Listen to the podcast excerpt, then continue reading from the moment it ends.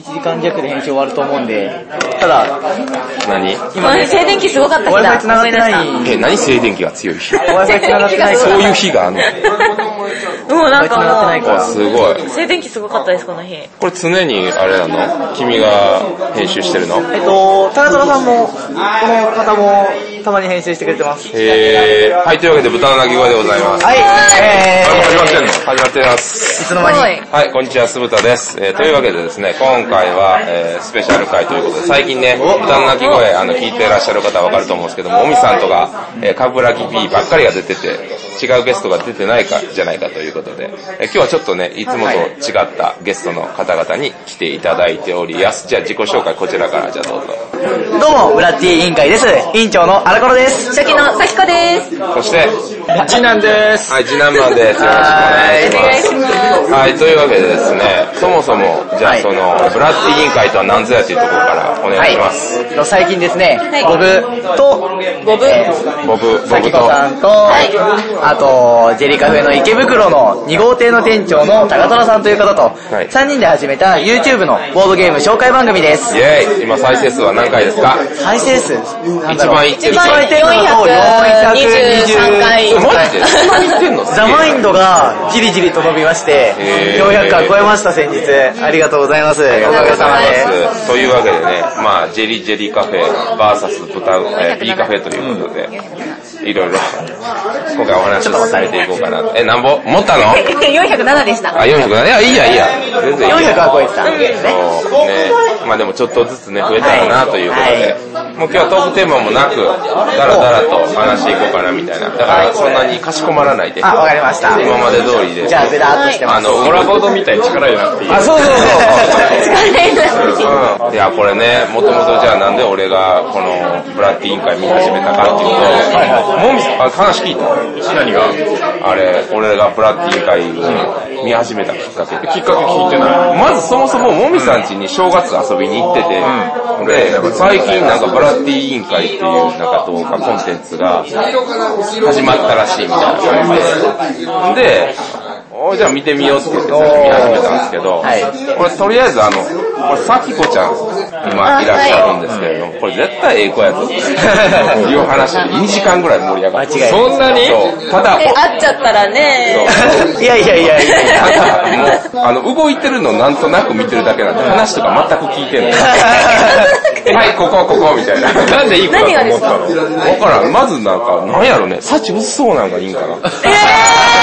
もうみたいな薄いですって。 なんか若干薄そうだけど、ちゃんと、なんやろ、この男二人が、なんか適当にパーってやったことに対してちゃんとリアクションしてるのが、すげえ偉いんだよ。いやでもいい表情もするんですよ。絶対、ほら、いい表情。いい表情してるでしょいい表情、ほら。最新回ほら。でもいい子だと思うでしょまあいい子なんだけど、あの、よく知ってる、このメンバーをよく知ってる人はみんな言うんだけど、一番ぶっ壊れてるのはこの、さきこちゃん。あ、間違いないです。壊れてるんだ。そうそうそうそう。一番クレイジーですね。いや、幸薄くていいです。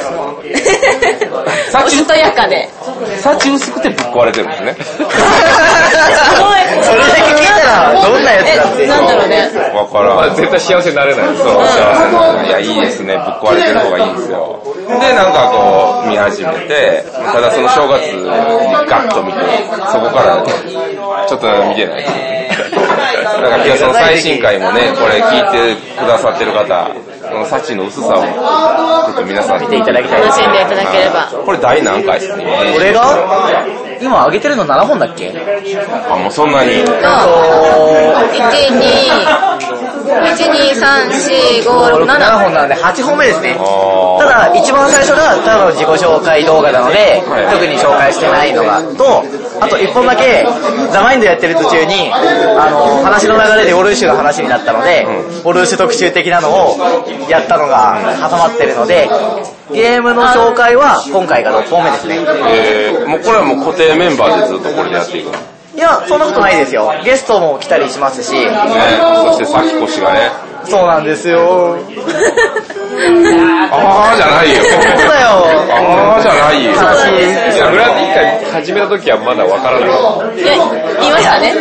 もうやめるかもみたいな話はあったんですけど、最初から。でも、とりあえず他に、このレベルの人いないんで、少しだけだったとしても、とりあえず出てもらった方がいいんじゃないかなと思ったこのて、レベルの人がいない。いや、いや、いないっすいね。や、いないですよ、なかなか。ララララ。だから、メガサキコか、バイオサキコか、ねどっちかにしようちょっと、クローン、クローンみたいな。そうだね。じゃ火あ、星の科学力で、もうそれがもう土くれで作った。泥 あ、さんそう。ちょっと、あーさきこちゃん人形をここに置いと こう。あ、いいよ。じゃあこれあげよ うか。いや、今、今、ラジオだから。 このちょっと薄汚れ 若た、干なんかぶっ壊れたところが出てきた。薄汚れた豚さんを。え、いやいや、ジダマ出たらええやん。何がこれにこれに。でも出てほしかったお出てくださいいよやいやいや、あのね、ろできるだけ露出しないように生きてきてるんで。え、そうなん、仲悪い。そうそうそう。えいやいや、これに限らず、これに限らず、そう。だって俺、あの、白坂さんにも、ボードゲームボーイズ出てよって何回も言われてるし、なんで出ない嫌じゃん。のなんでイケメンや ん。結婚考えてるやん。恥ずかしいよ。え結婚考えて あれるや出たんら結婚できないから。えあれ出たら結婚できないあ、かそうだ。そういうジンクスが。じゃあ君たちはもう、君たちの結婚はできない。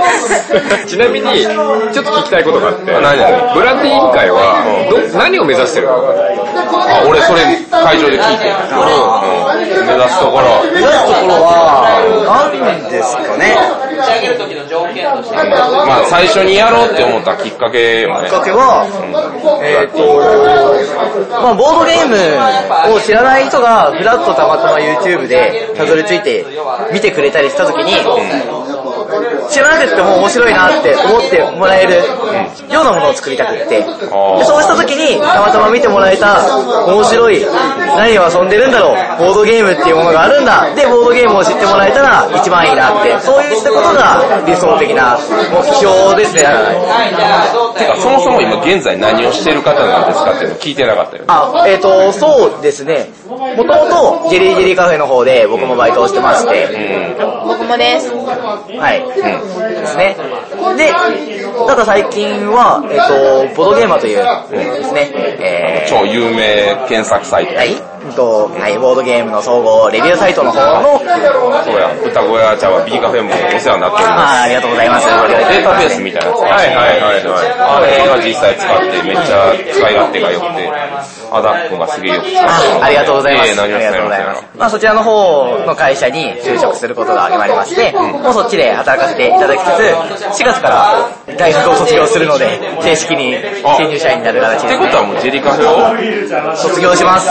完全に完全に。どうなんジェリカフェって。いや、俺らってさ、はいそのボードゲームカフェで、まあ全然ジェリジェリカフェさんとは全然違う形態でやってるけど、ジェリカフェってもう言うたら、何店舗今今11。超えました、11ぐら川崎い。店ができて11店舗。 11店舗やね。いや、他に類を見いひんし、逆に俺らからしたら、え、どう、どうやってんのって。いや、普通考えて、1店舗出して、やっとギリギリ、なんとかやっていけるかなぐらいの正直なところですよね。やっぱお客さんすごい。すごいですね。でもしかも東京って言ったらさ、まあ、き入る話はやっぱり激戦区で、どんどんできては潰れ、できては潰れみたいな話ししまますすね。ね、潰れちゃう話も。それって話より広開かれるオープンの話やっぱ全然割合としては多くて。ああ、そうなんだ、ね。しまったって話がわざわざ話題にあまり上がらないから、聞く、耳に入る割合でそう聞こえてる。いやでも潰れたっていうのは結構逆にみんな結構気にしてると思うけどね。まあ、ひっそりとできて気づいたら、いなくなってるとかありますもんね。そう。話題にならないところが結局潰れちゃいますしね。あ、確かに確かに。まあ、それがええ悪いとかじゃなくて、それがやっぱ社会やから、まあそういう現象が起こるにいい悪いんじゃないよね。うんそういうことが今起こってるっていうのを、まあどう、どう捉えるかっていうか。まあでもやりたい人も多いんやろな、やっぱカフェを。漠然と。私もともと、あの、ボードゲーム好きになって、ボードゲームカフェを開きたいなって思って、いはで、ぼそんなボードゲームカフェ開くとか考える人いないだろうって思って、ネットで調べたら、一番上にジェリージェリーカフェって出てきたんで、あ、もうすでにいるわ、みたいな。なって、行ってみたら、そこで、荒井くんが働いてて、で、楽しそうにだなと思って、バイトに応募したっていう。えー、でも今やりりたいなもしまだ今カフェやえるっとカフェえやりたいですけどね。あそうなんや、東京はもうって感じなんです東京も好きですね。いろんなことやりたいです。なんか並行していろいろ、なんかやれるだけ、やりたいことやりたいっていう気持ちはありますけど、まあいろんなこと経験して、また戻ってくるかもなっていう感じは、まあわかんないですけどね。何関係の仕事を今後していくっていうのは言何っていい関の係うーんと、どあんま言わない。あんま言わない方がいい。公務員だからね。 じゃあそういう、公公務員務員、ギリギリ公務員ってことでしょうか。まああの、人が幸せになる仕事をあー素晴らしいです。できるように頑張ります。まあみんな卒業すがっていくわけやね、寂しいね。だから、次男マは、何し、今何してるっていうのふわっと。ふわふわっと、いや、ふわっとでいいよ。まあ、そうですね、ボードゲームに関わる仕事してますね。あああら素敵。ねい。や、ディアシピでの活動をネットでも大っぴらにしてるから、避難として、そう、クロスレビューやったりとか、そっかそっディかアそっシピかのそっポジか。ティブだったりとか、白坂さんとも個人的に仲いいから、はいはいはいはい。内部事情はわかある程度やっぱり、ああ、もちろん。なんか、そう。館長、で、リアシピールと、クロあの、デリカフェ、両方に結構距離が近いから、そうそう、そういうところのスタンスで話せる。ああ、なるほどね。あーまあ、俺って出資をして、で、ちょっとずつお金が返ってきとる状況ねんけど、それに関してはどう思うって話。まあ、ジェリジェリカフェさんも言うたら、その出資者とかもおるわけで、そんな感じで飲んで、やっぱペイはされてるんかな。やっぱあれって内装とかって相当金かかってるよね、多分。多分、普通のボードゲームカフェよりは全然かけてる。そうよね。で、場所もめっちゃいいやんか。ほんで、やっぱ出ていこうかね、もうその分多いから。大きいけど、その分見返りがあると思ったから出したわけで、そう。そこの、まああの、まあ具体的な規約は控えるけど、そこの目論見というか、読みは外れてない。すごいよね。だから俺、白坂さん、なんか、チャランプラに見えて、そこめちゃくちゃ詳細あるなと思ってて。どういうことえ、白坂さんが、詳細があるっていう、商売の才能があるっていう話。普通さ、ボードゲームカフェを、もうやるんで、いっぱいいっぱいやるのに、店舗出すって、まずお金がないと無理やし、それでいけるって思える、その、計算力もいるプラス、度胸もいるんよ。この3つ持っとるって相当すごいなと思ってて。だって、唯一そこだけやん。ちゃんとその店舗数増やして成功してるのに。あでも、どこに店出すかとか、内装どうするかとか、お金どうするかっていうのはもちろん、個々のフランチャイズオーナーの判断だから、そこ白瀬さんはあんまり関係ない。あ、そうなんや。全然関係ない。もうここに出してとかないんや。ない。もう方お向のおの性おのおのが物件見つけて、最近でもうブ白ラ坂さんに一緒にちょっと相談乗ってもらうぐらい。えー、あ、そうなんや。俺全部だから白坂さんがし全然あの全然指示してるんやと思ってた。だから物件ずっと自分で探し続けて、やっと見つけたから、店出した。最近もうフランチャイズばっかですもんね。なかなか自転、なんか、直営のって、で出てないですもんね。もう、その方がね、うん、もちろん。リスクないからねはい。でもフランチャイズではやってるけど、なんかブランドイメージっていうか、その、店舗ごとってやっぱジェリジェリカフェ感はあるよ、どこも。ある。あれはどうやってんのあれはね、なんかデザイナーの、もともとデザイン会社じゃないですか、ピッチカートデザイはン。い、あ、そうかそうか。で、それでホームページとかも、やっぱり、なんていうか、すごい統一感があって、イメージがつきやすくって、それでいろんな店舗出しても、ジェリージェリーカフェで思い描くイメイメイメージが統一できて、だから出してもこうリンクしやすいみたいな。はいはいでも、あれあの、でも、今、風太くんが言ってたみたいに、各店舗に実際足運んだ時にジェリカフェっぽいなって思うかどうかっていうのはまた別の問題で、そうなんでそれができてるかっていうと、やっぱそこに関しては白坂さんがやっぱりすごい意識を払っていて、で、あの、じゃあでも、全店舗、そのフランチャイズ、きっちり監修してるかっていうと結構そこは差があって、ここのフランチャイズオーナーは、ほっといても結構あの、センスあるから、大丈夫そうだなっていうとこはもう結構お任せだったりとか、へー逆にここはちゃんと見とかないと、まずその合ってるとこはしっちり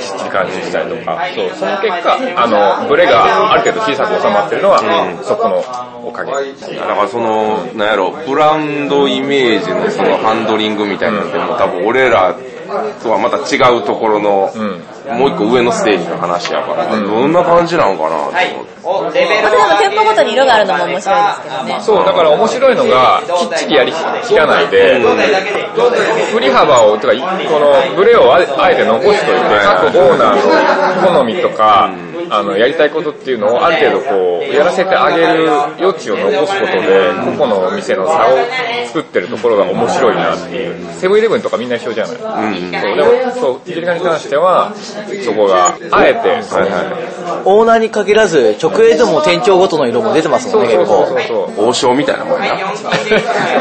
わかりづらいオリジナルメニューがあったりそう。王将は地域によって全然違う。へこだわりがあるんですね。あ、もう全く響いてないね、王将。そっか、王将知らんか。王将店舗ごとにスペシャルメニューあったりするもそんう、ね。今日、そうそう、王将って、え、この辺って王将なのー王将も知ってますけど、そんなに店舗ごとに特色があるってことあは結構違う、結全部構違う。そもそもあの、天津飯の上にかかってるあんって、はいはいはい。あるやん。天津飯食ったことあるやん。ありますれどんなあんえ、どんなんですかあ酸っぱいとか、ああのあん。あのあんってもう全く味ちゃうねん。そうなの関東は酸っぱいねん。へー甘酢、あの、スーさのタレみたいな。ーはいはいは関西はだしやな。い。へーだし味。まあ、それもまあ微妙な地域によっても違うんやけど、なんかあとはもうなんか全然見たことないメニューとか、ハンバーグみたいなのがあるとかあったもんね。へハンバーグそうそう、餃子なのに。餃子のお醤油洋風みたいなのがもう全然話、もうそれと、すげえどうでもいい話だそう、リカフェを、ちょっと硬い話をしすぎだわ。ダメだわ。すそうだ、豚っぽくない。そう、豚っぽくないわ。豚っぽくないもう全カットっす、これ。 いいんじゃないここのっていやまあでもまあそうそう結構気になっちゃうまあまあちょっそうと、そうスタンスよくわかんなかったし。わかるわかる。今なんか自分が。今、ジラマンじゃなかった。そう。そう完全に内部の人だから一 瞬ちょっと、タクトだけ外していいですかあ、いいですよ。いいいよ、いいよ。だらだらとは話するか、最近どうとか。と最近のボードゲームカフェとか他に行ったりするのディアシピール行ったことあります。ああーとは、リトルケイブ。でもやっぱり、あの、ジェリージェリーカフェの店舗は、あの、まあ、いろんなゲーム遊んでね、みたいな感じで、あの、スタッフは自由に利用させてもらえるので、えー、めっちゃいいやん。そうですね。なので、基本的にはやっぱり自分が働いてるジェリジェリカフェのところ行って、あの、スタッフのみんなとか、あの、来たお客さんとかと、あの、非番の時には遊んだりしてますね。ここを経由すると真面目になってしまう。え、でもそういうこと話したいですけどね。あ、ほんまになんか、最近あの、初めて遊んだボードゲームみたいので、9月ぐらいからメモしてるんですよ。えすごいやん。でも、最近大人になっちゃってるんですけど、勤勉やな結構9月から。わすげえな全部これ全部初めて遊んだやつだけ記録してまわ、めっちゃ遊んでるやん。す。これが1月までの。どのぐらい遊んでるか話してあげたらあのー、月曜日と木曜日の、もうなんか、ほとんど朝から、ほとんど夜まで、えなんか10時間ぐらいボードゲームに関わったりしてます。ー、すごいね。ちょっと見ていいじゃあこのゲームを一つずつ切っていこう ぜ。地獄。よし。カフェインターナショナル、俺やってへんわ。あー、面白かった。面白かったね。一緒にやって。うん。キルドクターラッキーは常連さんとハイボール飲みながらやりましたね。あありがと勝ちうごましざいたまこすれ。ありがとう6ございます人でやって1位になりました。バザリ9月までやってバるザリは、全部やっていくそうの嘘でしょ嘘でしょえ、永遠に喋れますよ。えバザリは、えっと、多分荒井くんとかと、あの、1号店の右奥の席でやりました。寿司道もその時にやり ました。ーこれ全部やりましたね。うぼんもセリー D は、あどうだっのた今の1号店の店長の家でやりましたい。や、一回止めよう。これがずっ とやるの。地獄や。システムの話をするんかなと思ったら、やりました。あれとやりました。日記帳かな。で、どうですかねいやっや、ぱでもこのお中すすめは、今見えとる中でどれが一番面白かっうん、一番、まあ、ニンブルとか面白かったですよ。たニンブルニンブル、えっと、スピ過去とのードゲームなんですけど、えー。ちょっと頭が混乱するスピードゲームみたいな感じで、なんだろう、アリスとか、うんファンタジー系の絵で可愛いんですけど、カードは別にそういう絵は描いてないんですけど、混乱するスピードゲームです。次男マンのボードゲームやね。そうよねあれ、あの、やらしてもらったやつ。ちゃうあの、切り抜きのあ、やつ。違う違う違う。あ違うんえ、かあれじゃないですかやったっけ切り抜きあれじゃあないりました、ありました。それですよ。あ、それか。それですよねほらなるほどえ、あれまだ製品化せえへん。だってできないんだもん。いやいや、次男マンのあのゲーム俺好きだぜ。いやー、あれ製品化してほしいなえ、この鬼面なんちゃらって何でしたっけどうにか頑張ってほしいですね鬼面なんちゃらって何でしたっけ鬼面、あ、の、サイコロ、あ、ひょ、なんだっけ、ボブ辞典みたいに、思い出したあ、やばいですよ。までの数字に、悲しいとか嬉しいとか、いやらしいとか書いてあって、で、サイコロ振って、あの、同心のやつそうそう。あ、もっとやりやすい。あ俺だ け変顔させられたやつであ、す そう、それで終よわったっていう。ね。難しすぎる。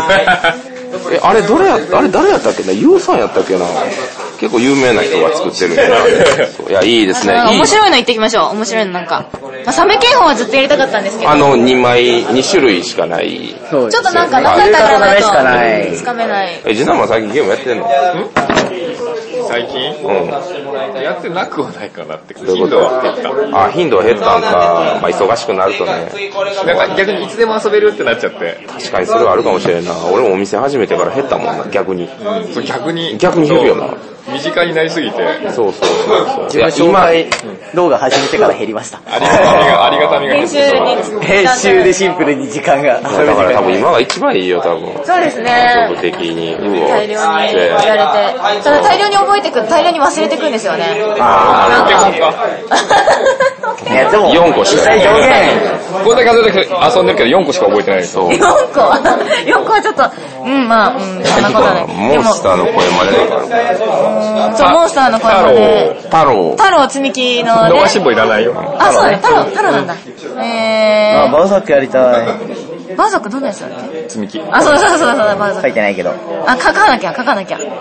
スズメじゃんもやなんっか、てるし。覚えてないな、全然。いや、すごいね。こうやって、ジェリジェリカフェは作られていくんだね。みんなやめるけど。遊ぶのもだし、まあ接客とかはもちろんあれですけれども、こんだけ遊ぶに関しても、好きですからね。やるっていうのはなかなかいないですよ。うん。うん。デリカフェの。やっぱ一緒に遊んでくれる人がいるって結構大きいと思うんですけど、結構なんあの、ボードゲーム、ボードゲームしか頭にないみたいなスタッフが結構いるんで、ゲームサロに。それ、その子たちと、こう、一面みたいで。でも何人かそういう人たちがいても、やっぱり遊ぶって言い出して、また、そっか。みんなこの日にってやって、まあいうところまで毎回私が行っちゃうんです、そう、ちゃんとやる。で、結局人集めるところから、毎回懲りずに、懲りずにってなる。懲りずに。飽きずに、もうずっとちゃんとやってやられるっていうのが、すごいなっていうだのからは。そのスケールメリットめっちゃ活かしてて、店舗の数が多い、でスタッフも多いから、つまり遊ぶ相手とか遊ぶ場所を確保しやすい。それを完全に活かしてスタッフたちがどんどん強化されていくっていう。確かに、確かに。また真面目な話をしてしまった。しょうがないわ。しょうがない。もっとなんか、こういうの、最高さんがやってるのを、もう全体的にやら、もっとやるべきではありますよね、せっかくだっなてんでみんなボードゲーム好きで入ってるの。まあでも強制するとやらんのかな。そうそうそうそう。そういうことやろ。うん好きやからやるっていうのが最強なのであって、これをやりなさいって言われた瞬間にやる気なくしちゃうんだよね。多分だから今やって、あの、変なことを言いたいって言われてもなかなか出えへんのと一緒なんよそれは自然発生するもんや。 そうそういう流れの時はそういう流れだ。そういう流れじゃない時はそういう流れじゃない。真面目な流れはホラボードさんに任せたらいいじゃないですか。あまあ確かにそう。だからこの二人がやっぱまだ真面目やから。なるほどね。もうボードゲーム愛が強い。強くないみたいな。フルトールで俺らは。あそお店出してくからね。確かに。 あ、うん、そうですね。人生を捧げてしまっている。う。そうですよ。本当ですよね。うん。ーまあ、僕もわりかしそんなところありますけどね、少し。職種的には結構。今まで何、何百万つぎ込んだかわかんないですからね。それは、そこまで来て。ねちゅだからうちとかってもう商品作り始めたから、最初に飛んでいく額だってグロいんですよ。1ロットあたりだってなんぼや、200何万ぐらいか。えそれが、にし今やったらもう3回吸ってるからもう、600万ポンって出しとるから。で、まあもちろん戻ってくるよ。戻ってくるもあるけど。えお金のやりくりがね。そう、でもすぐこうやって頭の上を全部通り過ぎでいくんだ。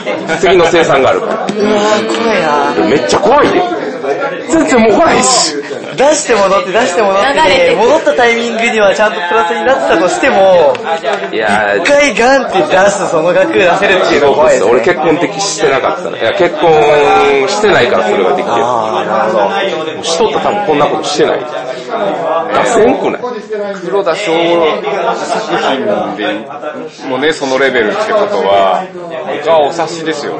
こういやいや、僕もまだまだですよ。言うて、でも、いやいや、な行列的ゲーム作っちゃって。いやいやいや、それ、でも、それが問題なんよ。あるし。だから、列ができてもそれだけの実りしかないから、辛いよねって感じ。まあ、例えば、ぶまあ、今日また真面目な話しちゃっていい、もう喧嘩の聞きた話、いです喧嘩の話するんやけど、えーっと、まあ、例えば3000円のゲームを出しますってなった時に、原価がだいたい1000円ぐらい。ほんで、やっぱりこう、いっぱい売ろうと思ったら、もうゲームマーケットだけでは限界があるねん。それわかるよね。ってなったら、問屋さんにおろさないから。で、問屋さんとか、その、なんていうかな、取引先さんって、大体、ざっくり計算で、ざっくり計算で、えーっと、3割3分ぐらい。えーっと、安い状態で渡すね。えーだから、原価が3割、33%パー、で、えーっと、問屋さんが33%パー持っていって、残りの利益が俺ら33%パーみたいな感じやね。わかる、だから3000円の商品を出したら、売ったら、1000円の黒が入ってくるみたいな感じ。ねんけど、実際33%で抑えるのは結構しんどいね。それがもうちょっと上積みされるから、例えば、俺らのリキュールザゲームとかって、1個売ったら、600円とかの儲けにしかならへんねんな600円の儲けしか出えへんくって、だから、例えば、リキュールザゲームを2000個作りましたってなったら、えっと、いろいろ、えー、チュパミさんにお渡しする金額とかのことも考えると、1400個ぐらい売らなあかんのかな。1400個売ってやっと取った。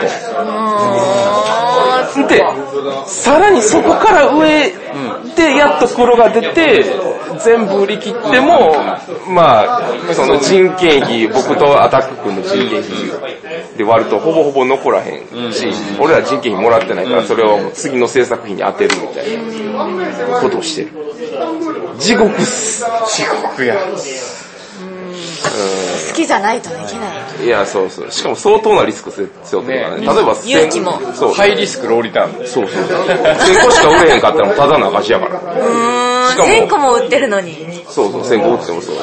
だっていっぱい作るのだって原価抑えられへでは、なぜそれでもやってるんですかん。なんでやろうね、夢見ちゃうんかな。例えば、でも海外からいろいろお客さんがゲームマーケットに来てくれるようになったやん。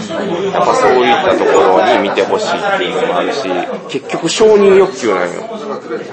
俺の中の。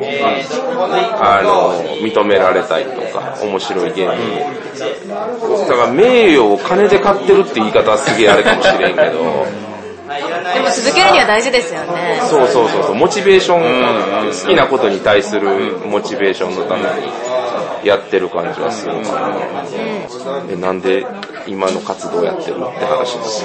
今の活動今のその、まあ活動、活動やな。アクティビティ。ぼかしてんのに話して面白いかも。わか、そうだ な。鋭いわ。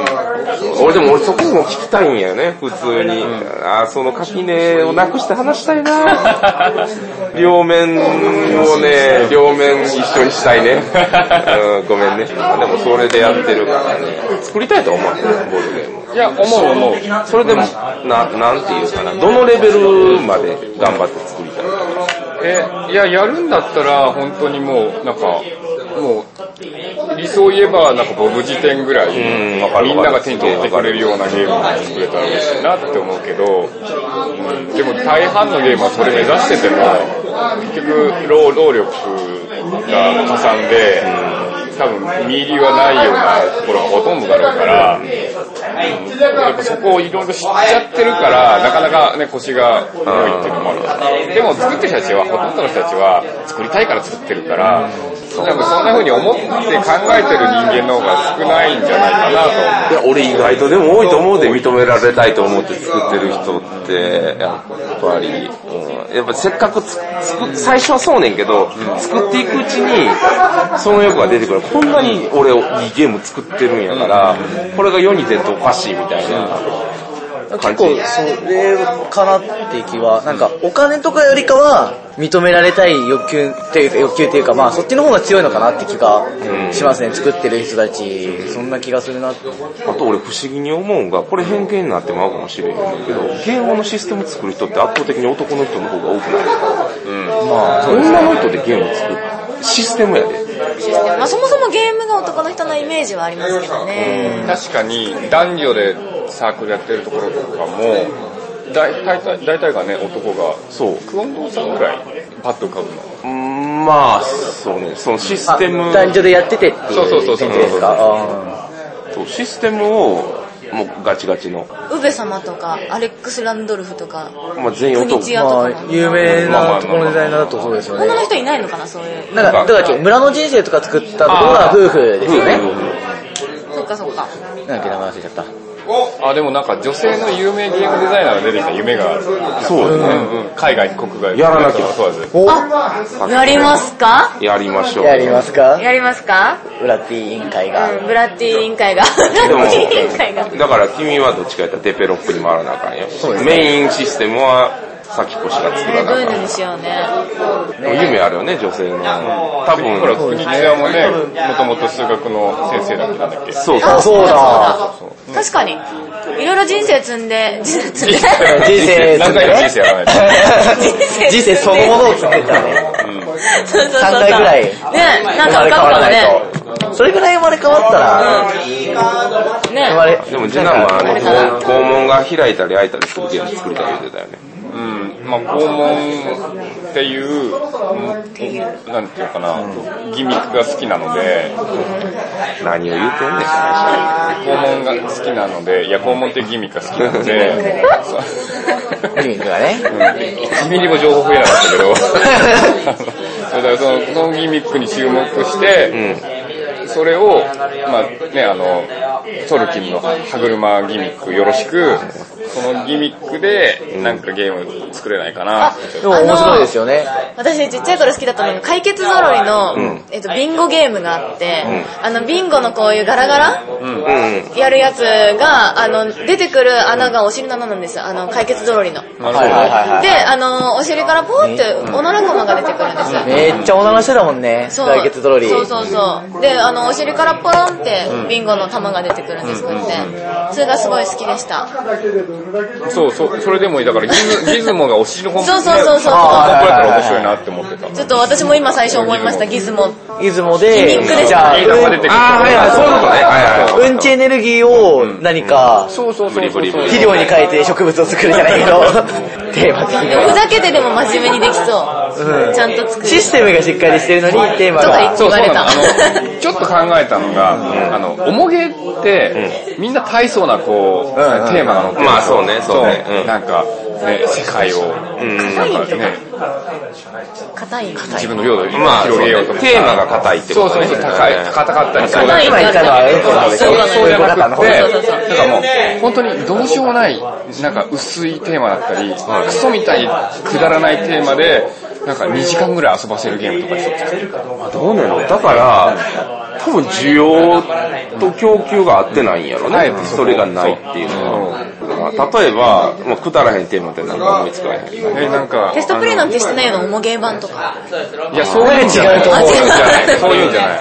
なんていうの。テーマで。あれシステムがもう結構くだらないというか。システムとか。例えば、なんか、冬、寒くて、布団からで出るか出ないか迷うみたいなののテーマで2時間級とか、例えば。あーまあ例えばそう、例えば、そう例えば。そう。軽ゲーだったらなんかありましたよね。こたつから出たくないみあたあ、いそうそうそう。な。あれはでも軽ゲーやから、あの、あれ面白いと思いました。あの、お父さんから残された遺産使わなきゃいけないやつ。おかああーおかしいおかしな遺言、おかしな遺言。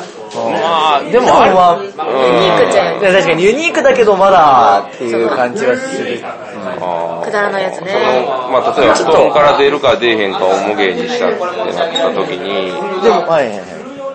トイレ我慢するゲームとか。トイレが、まあ、まあ、トイレ、まあ、肛門って言ってたから、うんち出すゲームにしようじゃん。うんち出すゲームの、重げか。重やっぱ硬い、硬い、硬いんわかります硬いんこうやって、やってきますよね。あれ、あれ長くないんですか多分そこまでじゃないもうではボードみたいなのがあって、ってことよね。あ、でもやっぱりこう、そういう感じのテーマって、要は、奥深さがないじゃないよね。掘り下げられへんのよ。重げっていうのは、システムを乗せるために、そのいろんな要素がないとダメなんだよね。その事柄自体に対して、イベントに対して。だから例えばそのうんこ出すゲームってなったら、多分体の細胞をどう動かすかみたいなゲームになるなほっちゃど。う。なるというか、僕はそれしか考えられへんけどね。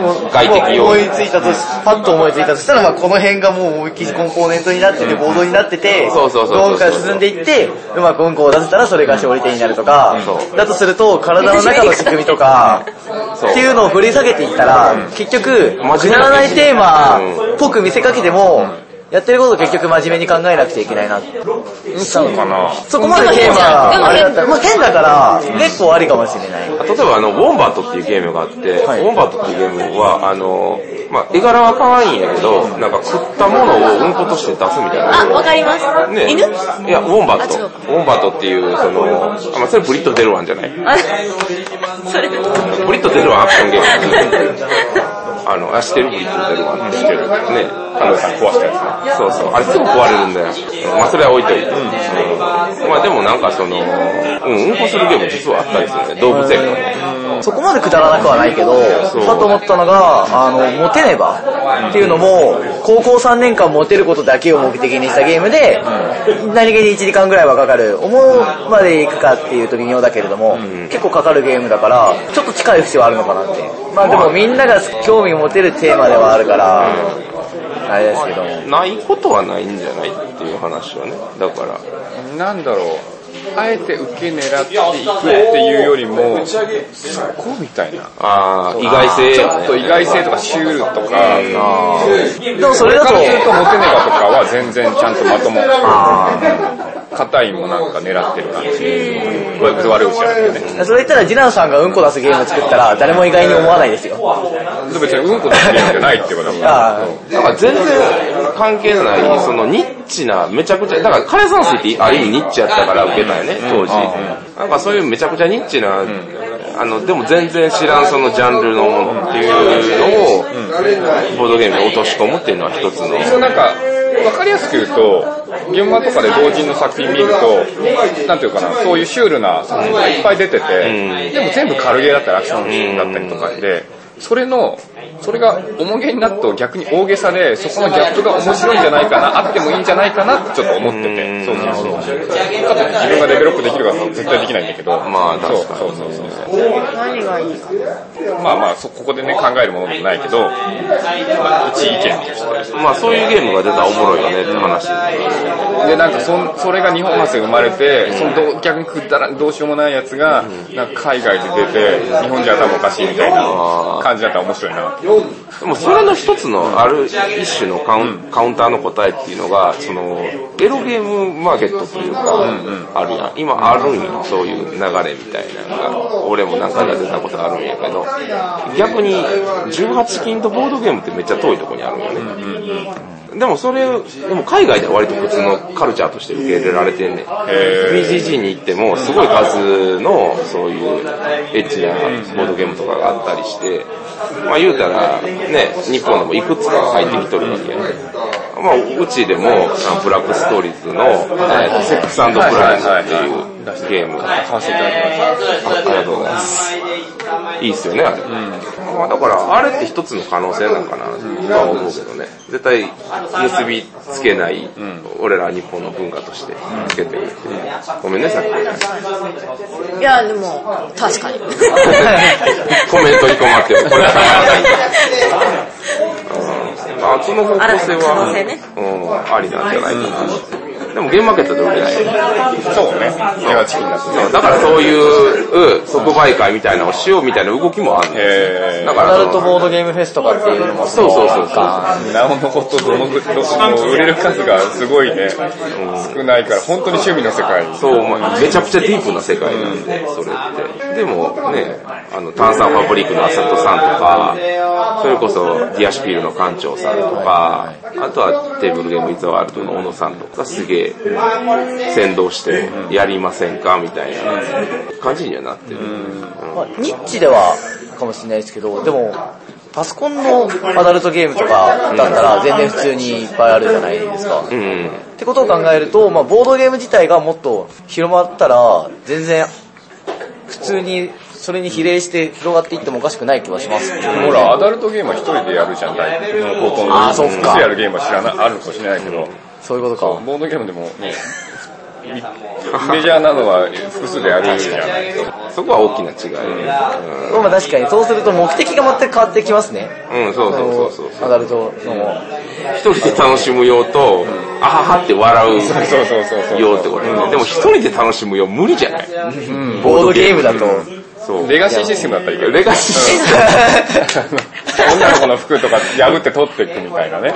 でもサイコロで失敗したら脱がされあるじゃないこれゴミ箱に捨ててくださいって言われてしかも、レガシーシステムのね、一人アダルトボードゲームは楽しいかもしれない。これはいいヒントでいいすヒンよ。トかもしれない。いや、だ次出るかもしれない。そう、やっぱ次、もしイベント、そういうアダルトなやつやるとしたら、もう即売会みたいな風にしようみたいな話になってて、だから、ね、そういったレガシーシステムの一人用のボードゲーム。いいんじゃないですか。なんかそう、だから、それこそ EXIT の R18 番とかで、謎解いていくと、だんだん、パツキンの姉ちゃんスケベな展開になってる なるほど。だから小説系の、ちょっと物語がある。いいですね、なんか、謎の解けた快感と、その、エッチな快感が、いや変って言わなくていい。じゃあちょっと、いい人じゃん。え、なんか両方相乗効果になりそうじゃないですか。どうですか、高橋どうでしたその流れなんか面白いなと思って。 そうか。え、なんかでも控えてる、控えてるけど、この子も全然下ネタいける子なんで普段。まあ、下ネタだから逆に BL とかはどうなんですかうんわかんないですね。何に見て、その女性からして、まあ言うたら、今さっき出したのと全部男性が喜ぶゲームじゃないですか。逆に、女性が見てそういう18、もし18禁ってなったらどういったものが見たいですかみんな見たい。見たいというか、遊びコたミュい。ニケーション系になると面白いかなと思いますね。プライバシーみたいどっちかというと心に訴えかける18禁のパーティーとか、俺らはどっちかが視覚的にエロいとかそんなんやけど、逆に女性はなんかそういった実際の関係をもとにしたゲームを欲したりするんや。そういうことなんですかな。そうですね。 そうなんプライバシーはすごいですよね。結構、きついかなと思っても、意外と遊んじゃえば遊べる人多いな。やっぱ人数が多ければ多いほどやっぱりその隠れるから、そうですね隠れれるっていうのがいいんだよね。 なんかその、あの、18金がアナログゲームの原点じゃないかわかんないですけど、なんか王様ゲームとかってうん。はいはいはい。結構みんなで遊ぶ。 まああれも一種のノリの、まあパリピ向けのゲームだけどね。俺は多分一生やらんまま死んでいくんやろうけど。じゃあ、このもみさんと3人でやろう。じゃあやろう。3人でやろう。俺は楽しみにしてるけ ど。王様ゲームができるようになるボードゲーム欲しいですね。ああ、でもなんか、あった。罰ゲームトランプとかありますよね。そうだ。あ、なんか、超、全然関係ないですけど、あのー、ポッキーゲームが、ボードゲームにならないかなって、ポッキーの日にふと思い浮かんで、結局なんか頭の中でぐるぐるしてただけで、何にも形にならなかったんですけ ど、少年のような顔でエロいこと言うね。キラキラしとるわ。でも良くないですかいや、いいよ。でもなんこうか、やってやって、ここまでいけたら、1点、2点、3点、1点、2点、3点。それリアルなやつ。それポッキーは、ポッキーの形のコンポーネントで、で何回も使うの。嫌だなぁ。あ、いやでもそれリアルポッキーあ、でですもよ。。えリアルなポッキーでやついや、俺でも、ほら、あの、使い捨てだとさ、こういうのどうですかあの、こういう、あの、なん、なんていうんだっけ、ストローの伸び縮みするみたいなやつ。ああ、こう蛇腹式の。蛇腹式とか、あの、えっと、ちっちゃいのが中に入ってて、こう、ウィーンって伸びる、自撮り棒式の、自撮り棒の伸びる式の、なんかヒュイはいーはンスいティックの、ああいうやつ。伸び縮みするやつね。それを繰り返し使う。そここだわるね。俺、使いしたやつ好きじゃなくて。ああ、日本人ありがちなんですよ、使い捨て。いや、だからポッキーを用意したらいいんですよだからグリコと協定したらいいんですよロッテ。あれグリコだ、グリコ、グリコ。ポッキーグリコよね。あまあ、使うものは本当にポッキーでいい。でもそれってもうポッキー、ポッキーゲームでよくないでもポッキーゲーム普通にやろうとしても、まずできないじゃない ですか。できないな。あー、できないね。できないじゃないですいやか。もうじゃあ、でもごめんボーあドれゲームはそのボゲームで何をしたいもうポポッッキーゲームがしたい。 別にポッキー、ポッキーのパッケージの裏に、あの、メビウスみたいに説明書貼っつけて、しなく、売ればいい、渡せばい いじゃん。お前、これボードゲームだよっつって。実際のポッキーっていうボードゲームだよっつって。そう。いいじゃん、それで。その方がウケそうだよ、逆に。でもカップル用のゲーム。あ、カップル用のゲームってどうあカップルカ専ップル用専用ゲーム。ー、それはエッチな匂いが する。嬉しそう。アライボーイが女を知ってから変わってしまったんで。そんなことない。いや、知る前からこういう話別に好きですよ。なかなかそれ。でもだってあの、何やったっけあの、風船割るやつ。名前何やったっけカーマスープ。あ、カーマスートラ。カーマスートラ知ってます見たことあります。知ってるということや。あれはほぼカップル用もしおっさんたちはそれなかった。おっさんたちで海外の地震だとおっさんたちが遊んでる中に、 BGG の写真がすご女かのっ人た。が、一人綺麗な女の人が混ざってて、いや、大阪のイベントでもやってたよ。みんな。もう地獄のようやっすごい。た。うん。いや、みんなズボン履いてたで、もちろん。なかなか割れへんのやなっていうのがよくわかったから。ちゃんとゲームになってた。へ ー、そうそうそう。で、ある一定の、一定みんながあまりにも激しくやりすぎ、すぎ始めた頃にパンパンパンって言い出す。 ナンバーベニズルでね。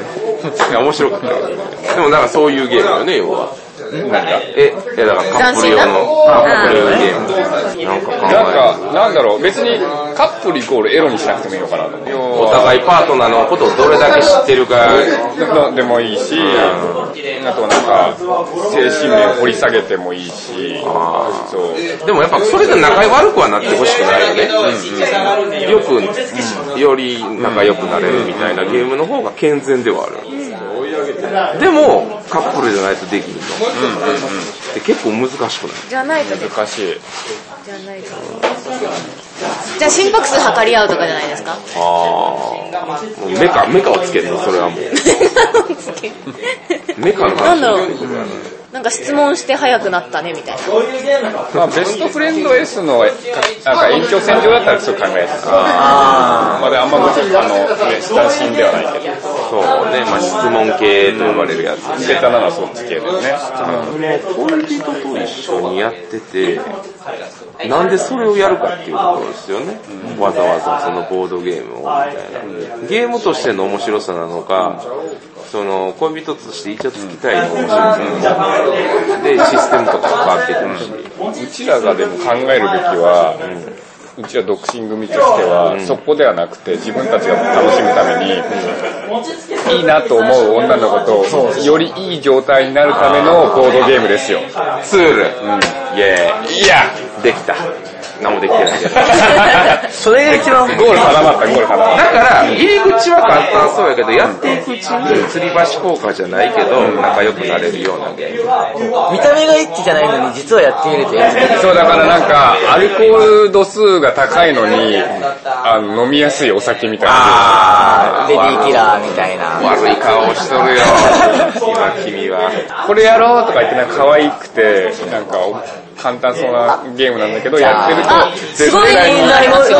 すごいなります。はい。クワルト。あ、そうなの私友達とやったんですけど、女の子の友達と。こうやって渡すときに、ギュッて渡すんですよ。壊ると。そうなのこう、渡すじゃないですか、コマを。それはなんかまあまあまあ、シスまあそうだけど、めっちゃ嬉しそうやな。この話になった瞬間のもう、きらめきっぷりがやばいな。出してみて。 これ どういうどういうことやってるどういうことどういうこと私見て。で あ、こうやって。なんで俺が君からやねん。何も当たったかったわ。溶けちゃう。溶けちゃうね。溶けちゃうね。はい。あ、でも、あ、はい、じゃあ、バイボイ。ザマインド。をちょっとルール緩くしてやる。あ、なるほど。を二人用でやると、結構いいですよ。っていうのは、何回かドキドキした。ドキドキした。誰だった見つめ合うからな。そう。あーあー、なるほどね。まあまあ、だけど、まあ話せないとは言えとも、あの、完全に無口すぎると、微妙な空気になっても嫌なんで、本当にさっきの、さっきのって言ってもわかんないんですけども、あの、数字に関しては言っちゃダメだけれども、まあちょっと、どれぐらいのニュアンスか、次、俺の番だと思う。いやー、どうだろう。いや、いけると思うけど、ぐらいの、雰囲気だけを話してると、二人の感覚っていうのが、だんだんすり合わさっていくじゃないですか。すり合わさって、二人の感覚がすり合わさっていく。なんかすり合わされてずーっとあの、笑い声が手をこうやってて、そういう妖 怪、妖怪すり合わしみたいな。嬉しそうだな。それで、まあ、感覚が近くなる。合わせていけるとか、あとやっぱりそう、今、さっき、次男さんも言ってましたけど、アイコンタクトとか、はいはしたり、で成功した時はやっぱり盛り上がるし、っていうのが、オールシュ先生はさすがですね、って 思いましたね。い。なんか、スケベおじさん組としては、うん遊んでると、自然な形で、こう、肌の触れ合いが発生するようなゲーム。いやらしくないというそうそうそうそうそう。俺らがこれを口にしてる時点でだいぶ気持ち悪い。気持ち悪いねまあ、それはしょうがないよな。でもやっぱ物を渡すとかなんじゃない俺、割とおさわり人道とか、その名前があれ、ちょっと ね、あれなんですけど、知ってるおさわり人道。指でやるやつそうそうそう、指人狼みたいな感じで。あった気がするんだけどな。てなんかでもスピード系はこうバシンだからダメってことですよね。あ俺実はあの、ビートイントゥーザシティの二つの街の物語は割と男女交互に座るとモテゲーかなと思うんやけどね。やったことあるあるある。ありますわかんないです。あのね、こうやって、あの、座ったら、両、両サイドに街ができる。ここにどんどん街を作っていくゲームねんけど、ここと、ここで話し合いながら街作るっていう。あ。はいはいはいはい。ほんでドラフトして、1枚タイル取る、1枚タイル取る、せーのでオープンして、これどこに配置する、ああ、これどこに配置する。ああ、いいで話すをねす。るっていう。やりこたいれめっちゃ、うん、野沢君にも言ってたけど、あれはモテ的な気がするから。だから会話が発生する強制的に。どうするとか相談するとか。っていうやつは大事なのかな。違うんだ。違うんだよ、そのタコ。スパイのウィンク。ちょっと俺のターンだから。それはちょっと思ったけど、違うなと思う。モテゲーじゃないんだよ。ああ、そういうことね。そうもう、エッチなことしたいのね。 いや、違う、な、な、うんなんか、単純にその場限りでいいの。もう、一瞬のときめきをください。そう。俺にくださいって言われてる。そう。だから別に肌が触れ合うとかじゃなくて、ごめんちょっと今下水話をしてるけど、もう行きます。なんなんかなんつうのだから肌の触れ合いだけじゃなくてもいいのなんか、例えば距離が近くなるとか、顔顔が近づくとか、なんかそういうのが起きざる、お起こらざるを得ないみたいなのがあったら、そう。まあでも逆にそれをおっさん同士で遊ぶっていう楽しさもあるだろうし。ないよ。 でもどの棒のゲームでもその気になればできますよね。で その気になればっていう、違うんだよ。もうルールというかゲーム性でそれが起こらざるを得ないのが大事なの。でも怒らざるを得なくても、そういう気持ちになれない人っているじゃないですか。で、気持ちになるならないじゃなくって、遊んでるうちに自然そうなるのが、その、え、でも究極系ってそれって、あのあれになるんじゃないツイスターになるんじゃないツイスターいや、ツイスター強いと思う。強いよな。強い。ツイスターを倒せるカードゲーム。ツイスターを倒せるカード小ゲーム箱でツイスターを超える、ときめきゲームが作れたらいいね。まあ、ツイスターをときめきゲームと言っていいのかどうか知らんけど。だからツイスターをもし女子と一緒に遊べたら、それはときめきでいすやよ。もうそこゴールっすよ。 それはゴールっす。それ付き合ってるっす。俺の中でも。なるほど。うん。いやもう逆に嫌やわ。いきなりそのツイスター遊んでくれる女子。もうアマゾンですよ、それは。肉食系か肉食系っす。それは、それはもう次男マンを食おうとしてる女です。そんなんないから。それを、それは、それは、それは君、君やから。ツイスターカードゲーム一緒やね。ツイスターカービィはちょっとヨギ、ヨギ、ヨギなんか机の上でやる。でもな、指は、だよな指、指、指ツイスター。指ついた。二人エロい人。えしないと指は大事やね。そう。ヨギを協力してやる。協力しないとできないカードばっかり入ったようなでも指と指の間をこうやるとすげえドキドキするよね。じゃあ、体のパーツの、がいっぱい示されてて、カードがいっぱいあって、それを、あ、まあ、それ山札であって、ひ、あの、引いて、オープンにして、で、向かいの人にそれを触ってもらわないといけないどういうことどういうことだから例えば、肩のカード引いたら、向かいの鈴田君が俺の肩を触らないといけない。ああ、なるほど、なるほど。だから、相手の体を使ったツイスターみたいな。あ、いいじゃん。どうっすか天才。天才天才やけど俺誰もやってくれん から。それだけっす。じゃあ、二人でやろう。 ダメダメダメダメ。嫌やろ。だから、お、今度は背中だ よ。誰が喜ぶのいやでもそれやってるとカードしなくなっちゃうから、3人目のプレイヤーなり、そのあゲームマスターが引くとかね。ゲームマスターどんな気持ちで見てるのうーん、みたいな。そこを面白くするのが、あーまあそうねゲームデベロップの力ですよ。いやまあね。まあでもそれはパリピーゲーっすよ。ジェリカフェでそれ回せないっしょ。えツイスターゲームジェリカフェで回らないっしょ。やりたそうな人いますよね。うん俺はやりたい。まあそれは男子同士ですからね。男女では絶対ないじゃないですか。それのライト版。ライト版。あ、だからもうちょっとレベルを下げる。そうそうそう。まあでも人によるとしか言えへんやん。カップルとかだと、まあお互い好きなんで、できるんで、でもそれってそこの関係性じゃないとはできないじゃないですか。どう考えてもこの人とはやりたくないなっていうゲームは、そう持ってこられちゃうと困っちゃうんで。困っちゃうね逆にもう、要注意なゲームになってもって、もう撤去するしかなくなる。でもそこはもう、好き同士じゃないできひん。ラッキースケベはないっす。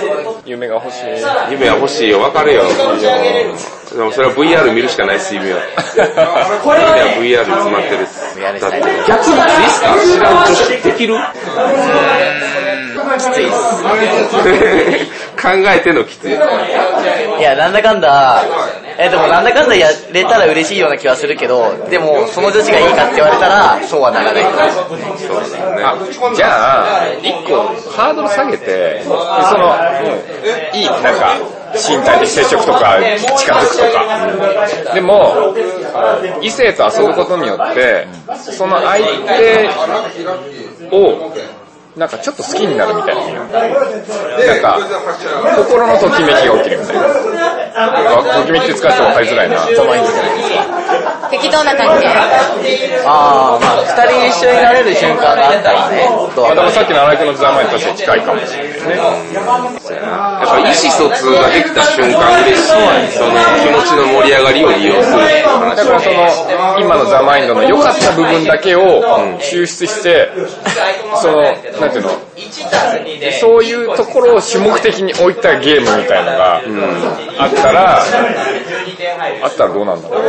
だからそれがそれで、名前が広まってってこのゲーム持ってきたら、こいつめっちゃ下心あんだみたいになっちゃうね。結局そうなっちゃうよね結局そうだな。確かに確だかに。から逆にザ・マインド最強だと思ってて、そういう要素をあ、でもそう言っちゃったからもうダメです。感じられるじゃないですか。だからもう君が今後ザ・マインドを女の子の前に出したってそうそう大丈いう。夫です。僕が持ってく女の子絶対にこれ聞かないんで。聞かせる聞かせるって絶対なんで聞か せる聞かせるこ聞いてれるのここのシーン流しながらやらせるからもう地獄やね。えなんでザマインド女のに子と二つけ人るでザ・マインド製品のザマインドにみんな全部 QR コードいやでも難しいわ。なんかどのボードゲームでも、ときめこうと思えば、ときめけると思うんですよね。なんかすごい好きな人と一緒にやってるとか。結局そこなんだよな。そもうすでに好きな人とやってたら、結局何やってたの楽しい。うなんです。結局そこに落ち着くっす。分かってたっす。分かってたっす。けど、好きな人と遊べば楽しい分。かってたっす。気持ち悪いやつやったらどんなゲームでも気持ち悪くなる。分かってたっす。だってね、そういう、言うたら、ゆこう触り合うゲームも別に木村拓哉やったらできるわけですよ。でもボードゲームのすごいところは例えば気持ちの悪いおっさんだったとしても例えば協力ゲームでめっちゃ活躍したらその瞬間輝いてちょっとかっこよく見えるわけですよいや、気持ち悪いおっさんは輝かないよ。うん、この、この、ここはもうこうやってこう、こういうムーブした方がいいよ、みたいな。そういうことやん。せっかく綺麗にまとめようとしたのに。いやいやいやいや、そこはもう汚いおじさん代表として言わせていただきます。こ こ、ここ、ここってやるの。うん、こうやって、うん、うん。そのままおかしいよね。うん。あ活躍しました、みたいな。これすごい好きです、そのキャラクタ今日ちょっとこの後この、そんな感じで。うん、わかった、うん。この月は、あの、あれやから、水族館行ってピラルコ好き。 ピラルクダメピラルク。ピラルクと福山雅治も好きちゃうやろ。福山雅治好きっていうのと、ピラルク好きっていうのって、ちゃうやん。いー。でも好きは好きですもんね。やもう全然嬉しい。 それはもう全くの別物です。人類じゃないんや。なんでひど いそんな言い方は。イカさんとずっと言ってるんや。その好きは動物園に行った時の好き。うん埼玉モンキーパークに行った時の好きです、それは。でも私、キリンがすごい好きなんですけど、キリンとセックスできるいや、それはちょっと、痛いかもしれない。痛い顔した。リアル、リアル、リアル。キリンのマスコットがあるんですけど、それもほんと好きで、で、それをなんか一回ね、あのなんか、ちょっと怖いねって言われちゃったことがあって、あの、まああの、好きだった人に。もう一瞬で嫌いになりました。キリンをその人。あ、そんなこと言うんだ。でなんか好きは、すごい、いろん、なんか、好きという感情もいろいろあって、大丈夫ですって話です。 今、その日本好きな話になってる日本語の好きっていう定義がもう今や広すぎるんだよ。フェイボリットとかライクとか。そうだろうそうそうだから男は勘違いする。そして、傷つけられるんだ。ライフとラブの言い換えって日本語ができない。まあ、愛してるか、好きか、愛してるかちょっと違うよね言わへんし、そもそも。愛は愛で、家族愛とかにも入ってくるんですよ。これ難しい。あ、でも、英語のラブは家族愛とかのラブ入ってこないんですかね。入ってくると思う。あ、もう思いついたこの好きはどっちの好きみたいなあ、ゲームいいじゃん、いいじゃん。おー、いいじゃん。ねえ、よくないこの好きはどっちの好き好きでもなんか好きのチャート表みたいなのがあって、なんか恋、恋として好きなのか、あの趣味として好きなのかみたいなんで、なんかの質問が出てきて、その出題者女性がいいよね。女性でもいいし男性でもいいんやけど、この好きはここ、みたいな、をやるゲーム。いかがですかいいと思います。やった、できた。その曖昧な部分を生かしたゲームっていうのは作れそうな気がする。プンプン、プンプ ンします。いいんじゃないですか。そういう、でも好きに限らず、なんかそういう、あの、曖昧な日本語って結構あるから、その辺で、はーっていうゲームじゃないけど、テーマがいくつか。そうそう。確かに。なんか、今、今どの辺がこれかみたいな。今感じたやつで言っちゃうと、価値観モンスターズが近いなって理解しちゃった。いや、だから、 4証言で、まあ4証言なわけではないけれども、2次元でやろうとしたらどうしても、軸が何かしらあるとなると、今、須田君が言ったのは、多分、形の仕方の一例であって、その曖昧さを生かしたゲームの制作っていうのができる。そうやな日本語の曖昧な、面白い曖もので昧、す。曖昧ジャパニーズ。曖昧じ曖ゃない。昧って頭に入ると。ちょっと似てる。曖昧フェイバリットシーン。チラチ、頭チラつくけどね。まで何分くらい喋ってまとまりなさすぎて大丈夫なのるいやーもう、ほうーん、難 しいね。いほぼ僕らな気がするけど。途中からただ雑談してる。おしゃや、べ俺り。でも最後の雑談の方が好きやから。あ、そうなのいや、ね、やっぱ最初ね、俺も申し訳ないんやけど、俺も硬いから、やっぱ砕けてきてからの話の方が面白いんだよ。これのが面白いよね。そうそうそうそう。みんみんなこう硬くなっちゃう、真面目なことを意識してないけど言っちゃう。あるから。だから俺長回しして最後、最初使わんと、最初のその自己紹介のとこやって、で、まあ、ある程度砕けてきたところから収録始めるじゃないけど、使うみたいなのはよく。うんこちんちんぐらいでいいんです。俺一番楽しかったピラルク。ピラルクの、確かに楽しかった。もう一回やってください。嫌だよ。もう一回なんで同じボケするのねね。そういうことだよね。次男はなんで結婚しないのもともと結婚願望がないまま30過ぎまで来て、最近はまあ全くないわけじゃないんだけど、パートナーがいるいないにかかわらず、まあいろいろ一応満足できてたから、そうでもこのまま行くとそのまま年を取って、ちょっとやばいかなという気持ちは若干芽生えてるやばいって何がどうやばい部屋で腐って見つかる未来が、それはそれでロックでいいじゃん。まあ確かに死んじゃったら腐ったとかとかわかんないし次男は選択する自由があるからいいや。選選択択すするる自由。自由があるね。俺はもう選択できない自由になってるから。選択できないんだけど俺はただただその畳の、畳の部屋で腐って、朽ちるしかないと思ってるから。そうでもさ、この間、あの、ツイッターでは言ってたけど、その、ペアーズ、ペアーズってその、なんていうの真面目な出会い系アプリみたいな。はいはいは今すごい人気があって。で、物は試しだと思って、普段やってない、やってない行動をやってみようと思って、はいはいそういうのめっちゃ抵抗あったけど、ちょっとまあ登録してみて、ちょっと試してみたけど、まあ結構ね、いろいろとありまして、うんそう。で、やってる友達とかに話聞いても、別になんか、金があるとか顔がいいとかじゃなくっても、なんだろうな、その戦略によって、その別にマッチングみたいにするし、そういうのやってみてから言って。時に、あの、これ何回かラジオで言ったことあるけど、俺あの30分増生してて、で、へやったことなかっー、ない。た。増生してて、25、今日一興味のあるへいや26から30ぐらいまで。えご両親とご両親と同棲ちゃうわ。ちゃうちゃうちゃうちゃ同棲うちゃう。って言わないまあ同棲してます。えー付き合ってた4年で、同棲してたの3年ぐらい。で、で、別れて、で、30入って、今35やねんけど、30入って、でも前半の頃は割と出会いのパーティー、あれとか行ってたんですよ。あのね、違うの。ペアーズはやっぱね、ペアーズの何十万とかい、あ何十10万とかいるんだよね。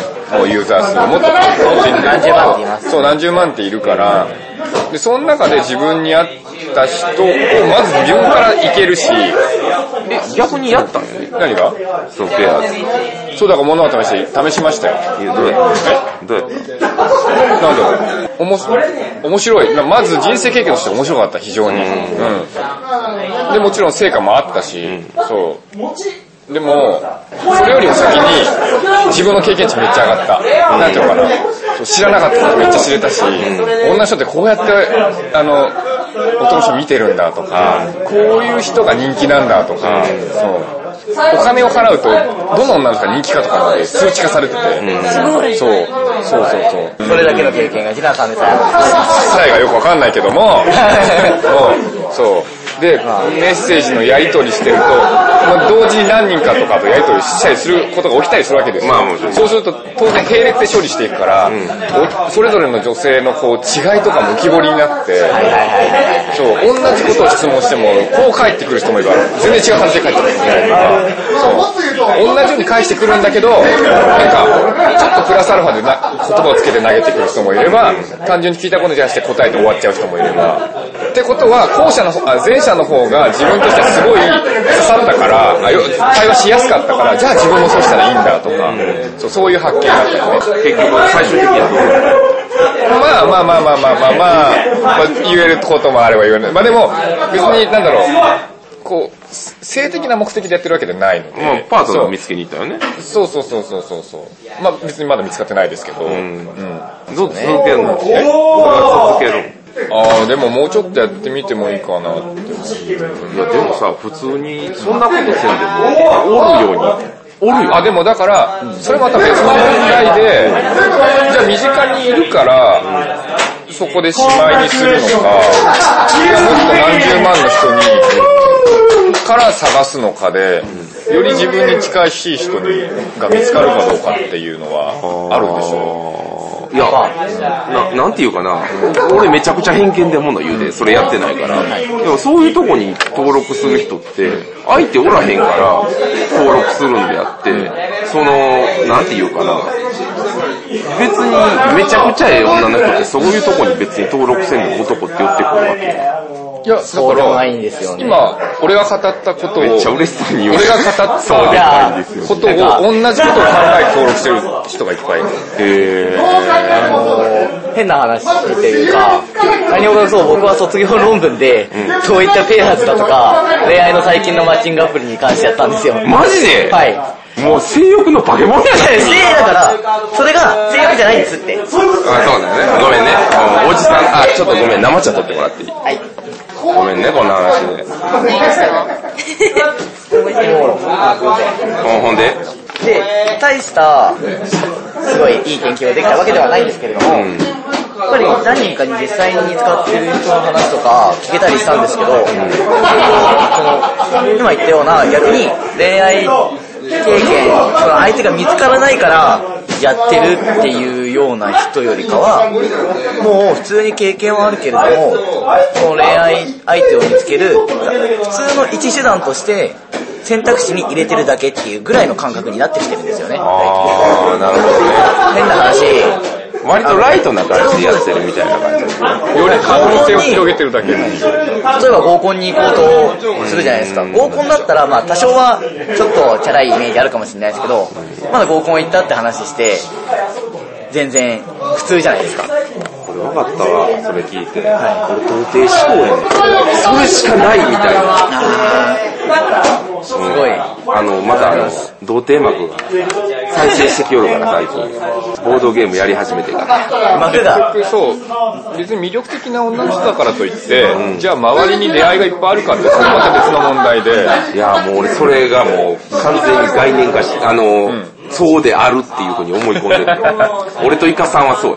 だってみんな働いてるし、うん。働いてるってことはやっぱりね、時間の大半を職場で過ごすわけで、ってことは、自分からなんか新しいことをしない限りは、その職場の外の人と出会うことって、まあ、まれで、うん。そうなってくるとやっぱり女性しかいない職場の人もいるし、男性がいても少ない人もいるし、ね、だからそうなってくると、じゃあ何するかっていうと、自分の新しいコミュニティに足を踏み込むか、そういう手軽なアプリを使うかみたいな選択があった時に、より手軽なのはやっぱり今はアプリなわけで、しかも大体女性は無料だったりするの多いですからね。本当に興味本位でとりあえずやってみたら、たまたまその話してみたら本当にいいなって思える人がいたぐらいの人もいるかもしれない です。どうですか、さっきとし今の話を聞いて。なんか、あれですよね、昔は、こう、やっぱ SNS とかなかったんで、近場の近所の、なんとかさんのところの、なんとかさんとの最初の出会いでそのまま結婚するみたいな感じで、ある意味こう、選択肢がなかったんで、すぐ結婚も早めだし、あのーそれ以外の選択肢がないんで、別に後悔することもないし、みたいな。ただ、今は SNS とかでいろんな候補があるんで、ある意味悩んじゃうし、こう、もしかしてもっといい人いるかもっていうので、なっちゃうかもしれないけど、別に出会った人と、あの、場所とか時代が違えば、その人とずっと一緒で、何の悔いもなくね、あの、その人としかこう、出会い、こう、ない運命の人だみたいな感じで思っている場合もあるし、みたいに思ってました。まとめられたんですかね。思ってたこと言って。みんなに勧められて、これいいよ、言うてくれたら、ジナマンもそうやし。でも俺多分やらないんだよ。それなんでやろうなと思って今、自分自身で考えてるんだけど。いやでも、それは結構抵抗あるというか、まあ全然自然なことで、俺もめちゃくちゃ抵抗あったけど、でも、知らずに終わったりとか、知らずに否定するのは嫌だなと思ったから、あーそうかあと知的好奇心もあったので、とりあえずやってみてから判断しようと思って。ああ、そう何でも結構やってみてから考えたいタイプで。なんだ。こ腰が重いんやろな、俺だからそういうのに対して。今インストールしちゃったらどうですか今インストールしちゃったらどうですかいやいや、うんえどうしても拒否感があるのもそこはしょうがないんじゃないそうよな。無理する必要ないですよね。でも、でも俺が言いたいのは、そういうことしないで、俺はってちょっと言ってんの。俺はって言うのを楽しんでる節があるんだよそう、そう思ってる。うん。うん。そで、それに対してみんなのこの対応に対してくだまいたりとか、そうだよねっていうのが楽しいよね。だから結構ひねくれてるんやと思うわ。うんなんか前にもなんか同じようなことをイカさんと話してたんですよ。そこがアイデンティティで俺はそこを楽しみに生きてくんだって、それはいいんじゃないで、あの、イケメンを妬みながら、それも楽しいんだよ。そう、次男はイケメンなんだよって言って、たまにあの、ブチブチ言うのが楽しいんだよ。自分はいいよねって言いながら。でもそう言ってる自分も好きなんだよ。それ言われて俺は、もうでも今後スーダ君は、とか言って自分で動かないからなって思う。そうそうそうそうそうそう。わかり、わかってるんやけど、その、規定路線を楽しんでる節がめちゃくちゃ。でもなんかな、なんでそれが楽しいんだろうね。多分勝負の場からあえて自分を外すことで、なんだろうな、その勝負に勤しんでる人たちをこう俯瞰して、ちょっと車に構えて、あわかる見たりとかコメコメントできる立場っていうのは、やっぱり楽だし、楽しいんじゃないかな。気が、気が楽なのかな、なんかな。まあ、いろんな、それは、あの、気温とかにもよっても変わるんやけどね。気温で変わる気よ温。で変わるよ。そうだ。季節気温で変わるおよ。う酢豚の安入な心が。繊細か。いや、先生だと思うで。イカさんとか俺とか、あの辺はもうモテないイカさんはねモテない勢はもうみんな心が豆腐のようやから。なるほど。だから豆腐も豆腐の方に置いといて、あの、傷ついても大丈夫なボディで、みんなと遊ぶみたいな。ところはあるうんこうならないようにねね、お話も面白いし、ありがとうございます。さきこまにそう言っていただけるさきこさきこまん。そうなんですけど、さきこまんよいいよね。いいです次ね。男まんそうか。でも結構、あの、俺、あの、よう言われるんやけど、付き合った時ほんま面白くなくなるらしい。いお笑い芸人が家では面白くないみやたいいやいや、ほんまにおもんなくなるらしい。俺めっちゃ言われたの。本当に一緒にほんまおもんなくなる。やっぱ結局、俺どっちかっていうと自虐ネタが多いんよ。別にそれが自分自身が辛いと思ってないし、美味しいって思うからいいと思うけどね。俺振られたら、振られた日にもういろんな人にガンガン言うから。だからそれがすごい楽しいんやけど、多分一夜、ある一種のもうそれって、自虐、最大の自虐ネタを潰すことになるから、それはそれで嫌なのかなっていうのはなんかあるような気がする。でも俺なんだかんだで、次男マンも結婚せえへんような気がする。いやーちょっとね、それは思っててね。うんでもなんか、でもその規定路線を覆してやりたいっていう思いもあって。あそうそうあ。なるほどね。親は、親御さん何も言わへん。そう。うん、言わない。ああ、なるほど。なんかでも、あまりにいつまでも結婚しないし、恋人も連れてこないから、この間帰省した時に父親が、なんか、なんかすごいかしこまった感じで、あのな、もし、あの、男の人とかが好きだったら、ちゃんと言ってくれていいんだからな。あの、今はいろんな愛の形があるから、別に言われても、あの、否定とかしないし、みたいないきなり喋り出して。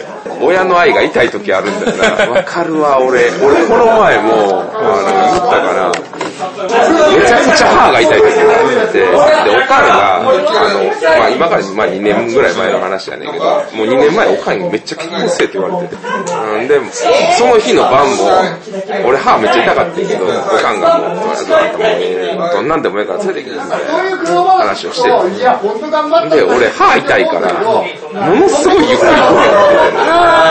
食が進まないと。そう、ほんなら、ごめんな、言い過ぎた わ。いやちゃうねん、歯痛いって。もうめんどくさいから、あええで気にせんといてとは言ったけど。泣いてたことになってる。なんかすげえ俺が凹んでるみたいな。ちゃうね、歯痛いだけやねんけど。親のことはちょっと考えたりもするけどね。まあそういう。うちもそんなに、かしこまったりってほどじゃないですけれども、22とかまで、やっぱり、彼女いないし、全然そういう系も、家でも見せなかったんで、母親が、まあそん、キュッと軽い感じではしましたけど、大丈夫あんた男の人好きだったりしないよね。別にそれだったらそれで、別に、驚くけど否定はしないからね、みたいなことを言われて、 最近の親御さんあるあるなのかあるあるな理のか解を示してこようとする。はい結構そういう話も、テレビとかで表だったりしてきてますからね。でもじゃあね、もしかして別に好きな人、あの、作らないとか、結婚しないとかも認められてほしいけどね。うん、なんか、認めないわけじゃないけど、でもやっぱり自分の気持ちとしては孫が見たいしっていうのはあるんですよ。でも多分孫がみたいな2番目で、やっぱり自分の息子なり娘が、その、一人っていうのは心配なんだよね。うんあでもある一定の時からピタッと止まったのがあって、もうそれが、もう俺がエッセイに僕のボードゲームが出始めた頃から、もうこいつはほんま好き勝手やって楽しそうやからええかっていう時が来たんやろ。その時から全く何も言わんくなったへうんだからやっぱそれなりに好きなことで、まあ、その結果じゃないけど、ちゃんと形に見えるから、形でそういうことをしてるっていうのが親にちゃんと認知されてからは、まあ言われなくなったから、好き勝手やっとるし、まあうまいこと言ってほしいかみたいな感じになるな、親、親心的には。ありがたいけどね。それはそれででもなんか、ほんとあっという間に年月過ぎてきますよ ね。 いや、若い人何言ってんのもうなんか今23歳ですね。あ同じ同い年です。ないですね。なんか、今楽しいことやりたいって思いますけど、もうなんかすぐ、すぐ過ぎてくなる。何言ってんだかって話だよねそうね。でも本当に、まあまあまあ。もうね、どれだけこう、こう行くんだろうみたいな、このいまやま。、そうね。いや今もう、自分たちよりも上の方々からしたら、何言ってんだって思われるかもしれないですけど、俺らも当時20超えたぐらいの頃って、そう感じ始めた頃じゃないですか。でも俺皆さんらも、俺の時よりはしっかりしてるわ、二人。 俺23の時とかマジで、なんか裸で鳥取砂丘走っとった。 いや、行こうぜー言うて、つって、金髪で。そうなんやったからね。23の時とか、めちゃくちゃ頑張ってた。めちゃくちゃホストの時。違う。違います。違います。むちゃくちゃ頑張ってたし、え、仕事でってこと。そ23ってそうか、俺大学出たての頃かな。だから俺も、まあ、そうやな。社会人になりたての頃か。あ、でもそうか、大学4年生。はい。あ、じゃあ大学4年生。じゃない。けどあーまあ大ストレー体。トに行ったら、卒業して1年目ですね。あ、じゃあ、死にたいと思っとった。俺がもう、おかしくなりすぎて、ラノベ会の頃や。えう。ラノベ、おかしくなくラノベ書いてる。仕事が辛すぎて。自分が思うか架空の世界に。いやもう早く小説で一発当てて、この世界からどっか行きたいっていう。その時、あの、大学卒業してケーキ屋さんで働いてて、で、もうあまりにも辛すぎて。ケーキ屋さんケーキ屋さん。ー、ケーキ屋さん。え某ケーキ屋さん。結構大きなところで。で、あまりにも辛すぎて、休憩時間1時間しかないんやけど、その間にノートパソコンを持ち出して、もう、他のその社員に見られるの嫌だから、車の中でひたすら小説をバーッと。ー、すごい。小説は。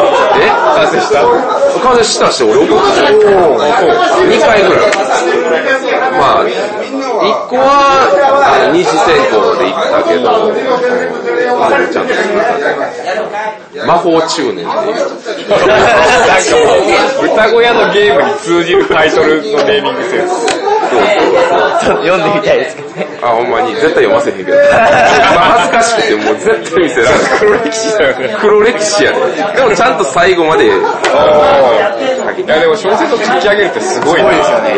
大変や社会にも見せろって言われたけど絶対嫌ですって言った中高生くらいの時に、なんかそういうのをちょっと通ったりするじゃないですか。でも、興味持ってやり始めても絶対完成までいかないですもんね。うん。ちょっと興味 持ってない。漫画とか絶対書いてみるけど、大体みんな2ページぐらいで終わるんだよね。そうそうそう。ちゃんと本格的に書こうと思ったらやっぱすごい大変やからね。その頃です。だなるほど。から皆さん小説を書いてくださ い。なんで結婚の話がこの話だったんだろうね。わからん。なんだろうね。いや、いいな、でも23歳って。絶対楽しいよ。これから楽しいこといっぱいあるよ。あー、楽しみです。 でもだって今から言うたら12年とか、もういわゆる絵と一周分違うわけやん。彼らと。まあ、年齢、僕は年齢非公開ですけど。ああ、そっか。でもまあ、割と年代は、年代は近い。では言っていい。あ、言っていいよね。年代は近いね。年齢非公開ネタだけどね。えまあ半分ネタだけど、長いね。ね、じゃあいくつに見えるっていうネタができなくなるからっていうだけ。あ、そうなんや。そうそうそう。ボドゲ関係者って結構あれやもんあの、年齢不詳多くこれ若く何見え歳るみたいな方。とか結構多いですよね。そうそうそう。もみさんとも俺年違うからね。ああ、そうなんですね。そうそう。多分何歳かはよくわからんし。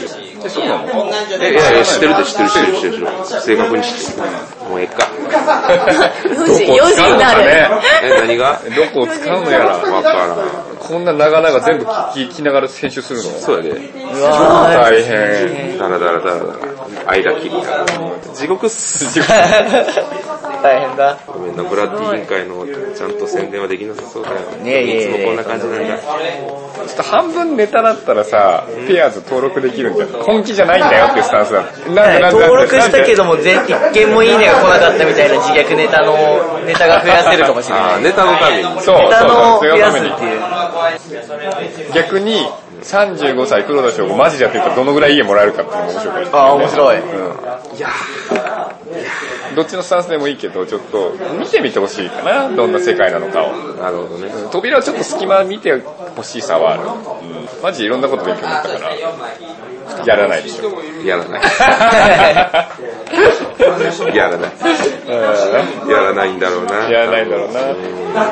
ミクシーみたいな感覚ちょっとあって、あのコミュニティっていうのがあって、そう私はこれが趣味として好きですよとか、こういう価値観持ってますよってコミュニティがいっぱいあって、自分がそれに属すると、自分のピプロフィール画面に、私はこのコミュニティ入ってます、所属してますみたいなのがアイコンで表示されて、そうだからその人が何が好きかとか、どういう価値観なのかとか、なんとなくそれを見るとわかる。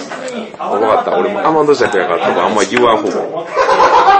勧められれば勧められるほどです。まあこれは進めるっていうか、紹介する。あそうねそうねだからその中にボードゲームとかもあったりとかして。絶対やんない方がいいです。絶対に。そう言ってくれた方やっちゃダが、メそう言ってくれた方が やる。まあ気向いたら。やろうよ。どうせや んなよ。おいどうせやんな。うん。もそう言ってほしいんだね。うすっげえ可愛いよ、見つけて、クソって言わせるわ。いやもう俺はもう、結婚は軟弱者がするものと思ってるんで。じゃあ結婚はしない。結婚はしない。結婚はしないで超可愛い子を見つけるから。それでクソって言ってるのが楽しいから大丈夫です。そろそろ終わるか。はい。このゲーム会はいつまで続くんやろうこれが終わるまで。な。あー、なるほど。ロケット打ち上げが。明日も俺なのよ。すごいですよね。本当に。体なんで力、体力がすごニい。ルギリ産地で、今度今度はデジタルゲームでオールす行る。かれてっぜは い。いいなぁ。もうやめよう。この辺で、俺は止めます。はい。ありがとうごあざりいがとうます。ございました。あでもいりいがとう感ごじざのいところです編ま。集はするんで。じゃあ最後、ブラッディ委員会のなんかこう、宣伝みたいな。じゃああー、宣伝を宣伝させていただきます。はい、しましょう。じゃあ、咲子さんお願いします。えっと、ブラッディ委員会は、まあ、週に1回を目指して YouTube で更新してますね。で、えっと、ボードゲームも初心者の方から、えっと、ちょっとボードゲームよく知ってる方まで楽しめるようなボードゲームのいろんな種類紹介しようと思ってますので、よろしければ見てください。はい、というわけで、みんなもなんかあるはいです。はい。はい。なんとかっていうサイトに皆さん登録してみてください。なんとかっていうサイトに、そあ、うイトね。はい、というわけで、今回のお相手は、えっと、豚小屋酢豚 と、ブラッティ委員会の荒コロと、ブラッディ委員会のさきこと、エブラディン会じゃない次男です。はいお疲れでした。あり。がとうございました